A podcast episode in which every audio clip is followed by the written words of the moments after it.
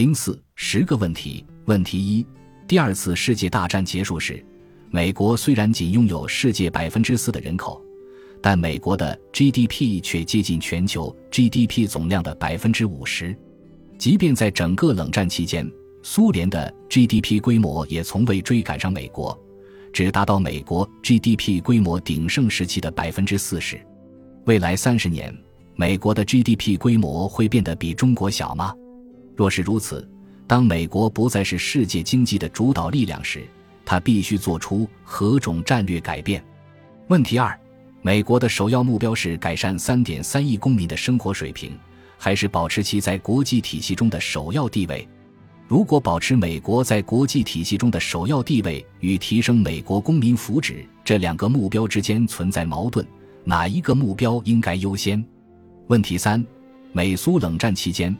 美国划拨巨额国防开支被证明是一种审慎的举措，因为此举迫使经济规模小于美国的苏联不得不承担与美国相当的军费，最终这导致了苏联的破产。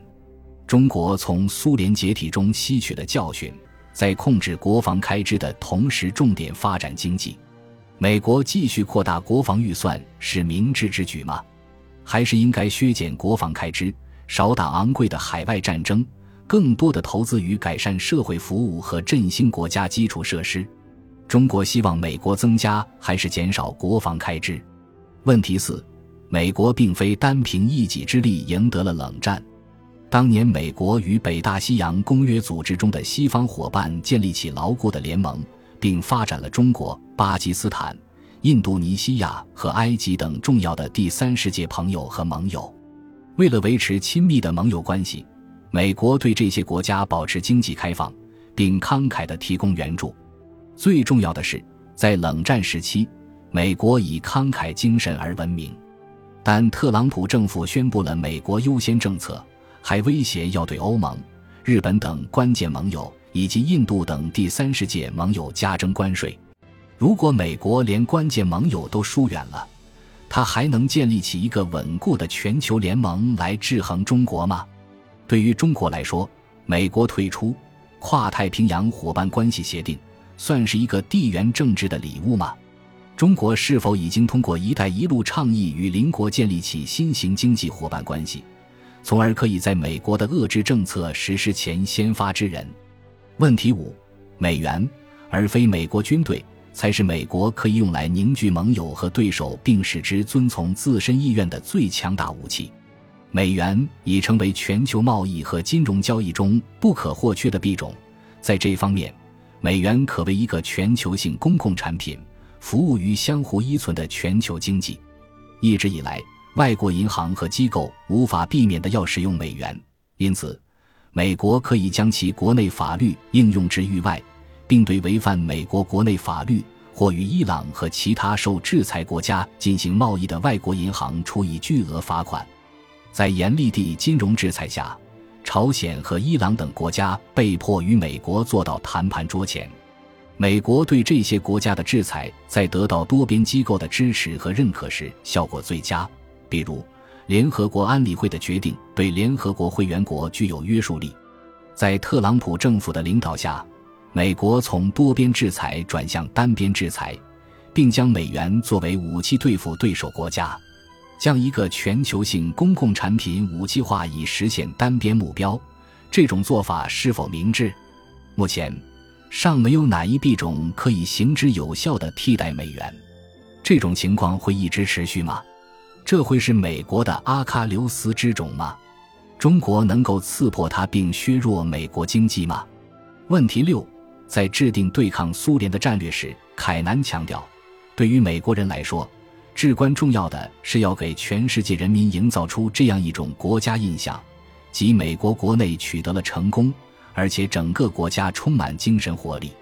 约瑟夫奈教授称之为“美国的软实力”。二十世纪六十年代至八十年代是美国软实力飙升的时期。九百一十一事件以后，美国违反了国际法。并且未遵守国际人权公约。如今，美国的软实力已然大幅下降，在特朗普的领导下尤为如此。美国人民是否愿意做出必要的牺牲来增强美国的软实力？如果美国被视作一个正常的国家，而不是一个与众不同的国家，它能赢得与中国的意识形态之争吗？问题七：麦克马斯特将军在2017至2018年担任美国总统特朗普的国家安全顾问。他表示，归根结底，美国与中国的斗争代表了自由开放的社会和封闭的威权体制之间的斗争。如果这种说法正确，那么所有自由开放的社会都应该同样感受到来自中国的威胁。在世界上较大的三个民主国家中，有两个是亚洲国家：印度和印度尼西亚。这两国的民主政体都没有感受到中国的意识形态所带来的威胁。不仅如此，欧洲大多数的民主国家也没有感受到威胁。中国与苏联不同，中国并没有去挑战或威胁美国的意识形态。美国犯下的一个典型战略失误，就是用对抗苏联的旧战略来应对来自中国的新挑战。这恰似用昨天的策略来打明天的战争。美国的战略思想家是否有能力制定新的分析框架？以抓住与中国竞争的本质。问题八，在所有的重大地缘政治竞争中，保持理性和冷静的一方总会比有意识或无意识的受情绪驱使的一方更具优势。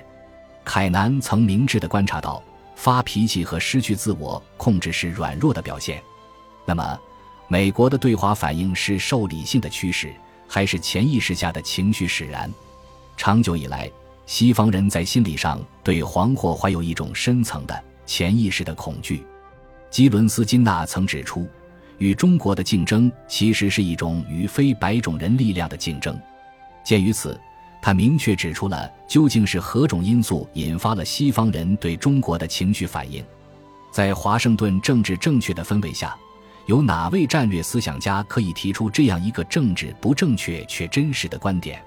而不会受到政治攻击。问题九：中国春秋时期著名的军事家、政治家孙武曾说：“知彼知己，百战不殆；不知彼而知己，一胜一负；不知彼不知己，每战必殆。”美国了解他的中国对手吗？举例来说，当美国把 CCP 视为中国共产党时，是否犯了一个基本的认知错误？这意味着中国共产党已经将灵魂根植于共产主义。然而，在许多客观的亚洲观察人士看来，中国共产党事实上扮演着中国文明党的角色，其灵魂并不是根植于马克思列宁主义的外国意识形态，而是根植于中华文明。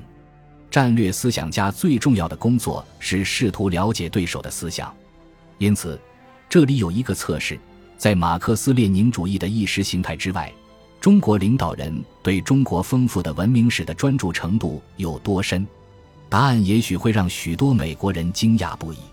问题是，在《论中国》一书中，亨利·基辛格强调，中国的战略是以其本土棋类游戏围棋的思维，而非西方的国际象棋思维为指导的。下国际象棋时，重点是找到最快的途径来俘获国王；而下围棋时，则要致力于慢慢地、耐心地积累资产，以打破游戏的平衡，使局势变得利于己方。围棋强调长期战略而非短期收益。那么，中国是在缓慢而又耐心地积累资产，逐步将战略游戏引向利于自身吗？有趣的是，美国做出了两项重大努力，以阻止中国为获取优势而采取的两项长期行动。但这两项努力均以失败告终。第一项努力是奥巴马政府试图阻止其盟友加入中国于2014至2015年发起的亚洲基础设施投资银行；第二项努力是特朗普政府试图阻止其盟友参与中国提出的一带一路倡议。美国是否为长期竞争预备了足够的资源？美国社会是否有内在力量和耐力来应对与中国的长期博弈？我提出这些问题，旨在激发一场战略辩论，思考不可想象之事，剖析和理解中美地缘政治竞争在未来十年将出现的许多复杂层面。本书的一大目的就是促使大家对一个不可避免的复杂且变化的主题进行冷静理性的思考。在卷入一场重大的地缘政治竞争之前，每个美国战略思想家都应该客观面对一个基本问题：这场竞争究竟会带来多大程度的风险？简言之，美国会在这场竞争中落败吗？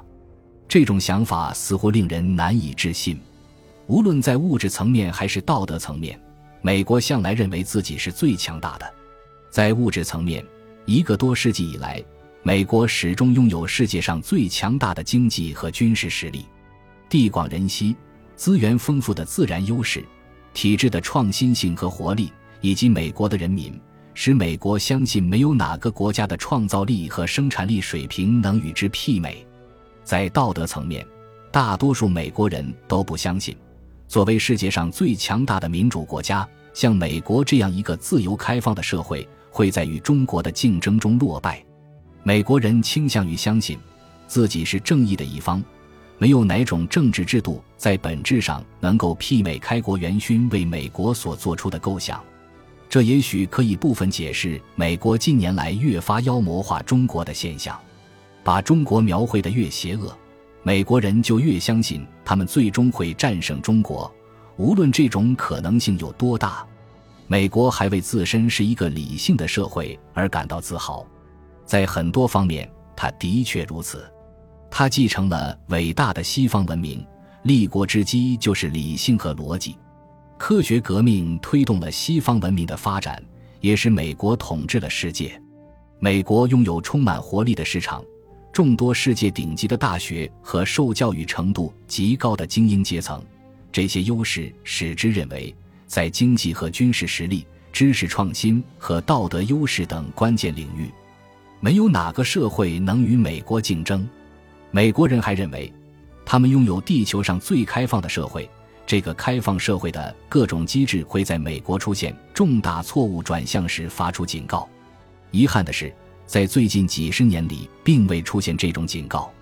大多数美国人并没有意识到，在过去的三十年里，百分之五十的美国底层人口的平均收入在下降。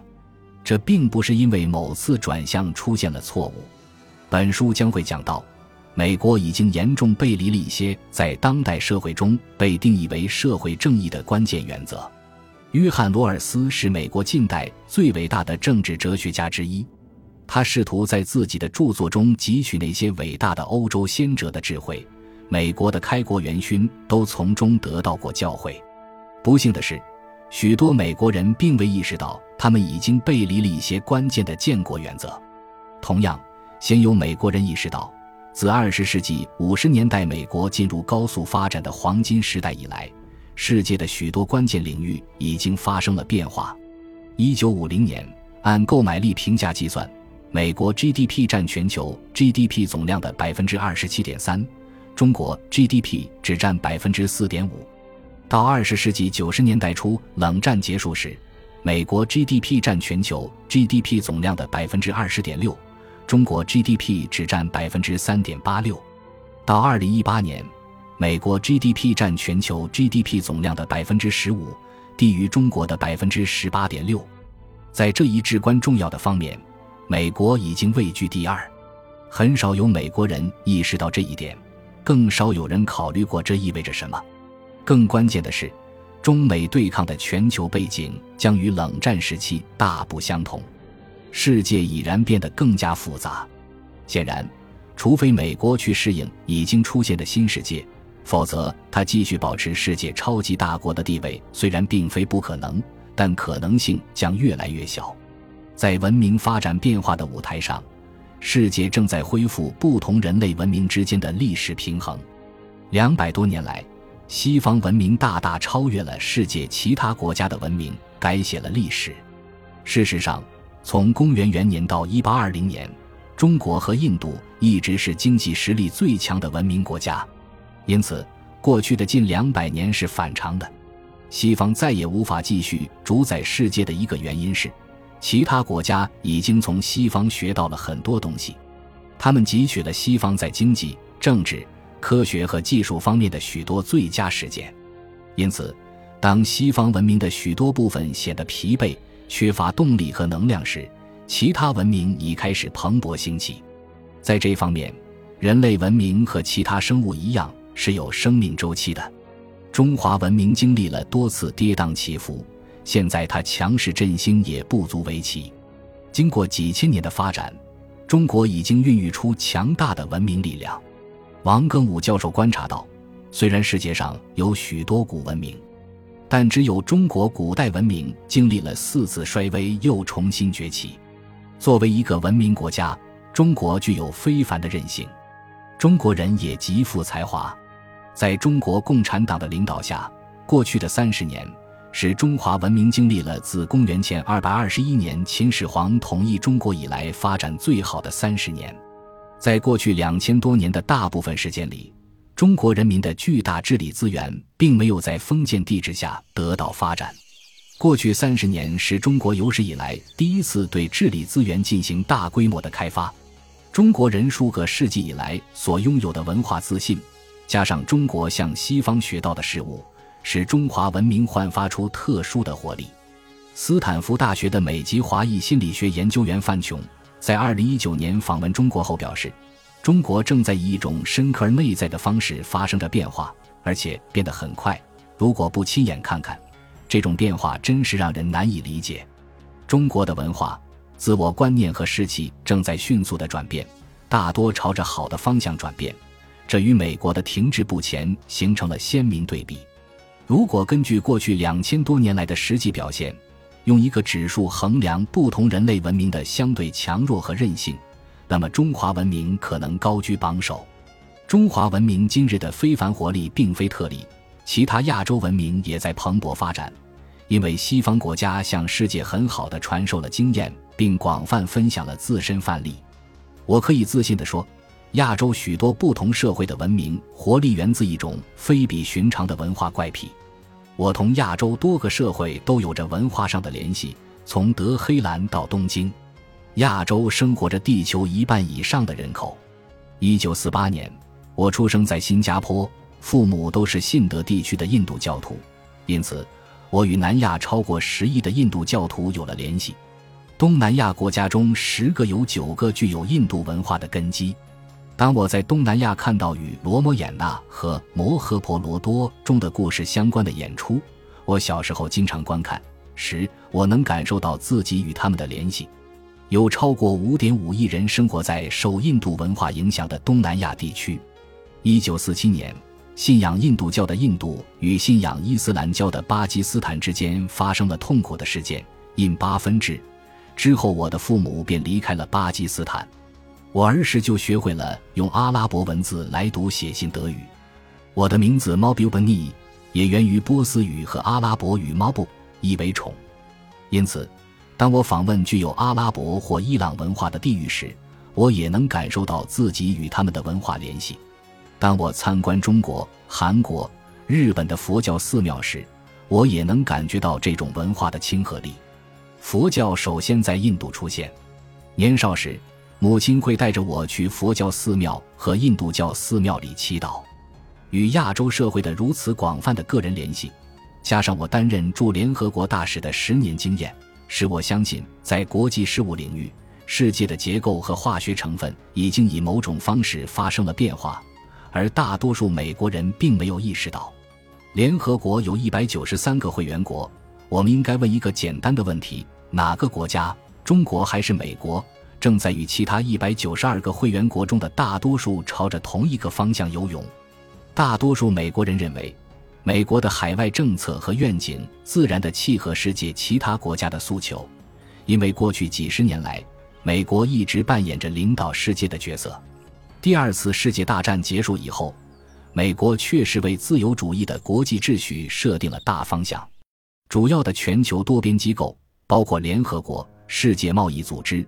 国际货币基金组织和世界银行等，均是在美国国家实力鼎盛时期创立的。他们反映了美国的价值观。在文化认同方面，这些机构以西方文化而非亚洲或中华文化为导向。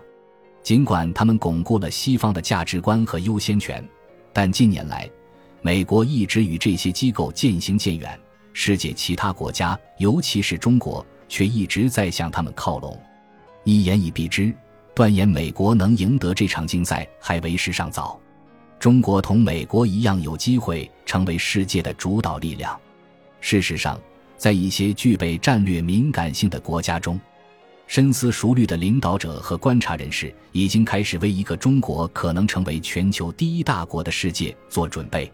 然而，就像断定本国会赢的美国思想家的战略失误一样，中国如果认定自己会赢，也将出现同样重大的战略失误。尽管中国在规模和文明韧性方面具备许多优势，但中国领导人如果低估了美国经济和社会的潜在优势，也将是不明智的。在2008至2009年全球金融危机冲击了西方经济体之后的几年间，中国已经为自己不太明智的做法付出了代价。在雷曼兄弟发生危机时，曾被大肆吹嘘的美国金融体系似乎濒临崩溃。十年后，美国已经从这一危机中复苏，因此，如果我能够建言献策，我会强烈建议中国要高估而非低估美国的实力。如果要我起草一份给习近平主席的简报，谈谈美国的强大实力，我会这样写。